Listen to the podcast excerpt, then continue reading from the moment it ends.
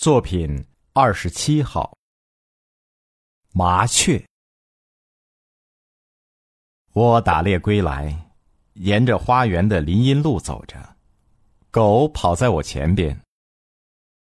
突然，狗放慢脚步，蹑足前行，好像嗅到了前面有什么野物。我顺着林荫路望去，看见了一只嘴边。还带黄色，头上生着柔毛的小麻雀。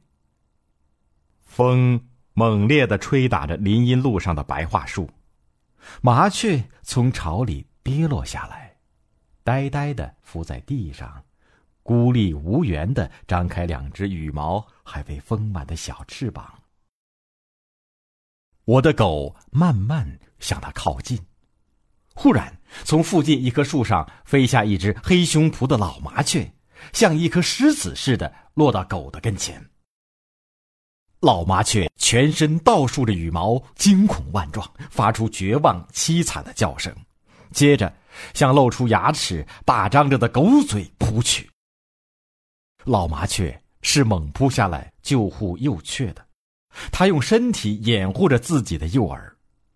但他整个小小的身体因恐怖而站立着，他小小的声音也变得粗暴嘶哑，他在牺牲自己。在他看来，狗该是多么庞大的怪物啊！然而，他还是不能站在自己高高的安全的树枝上。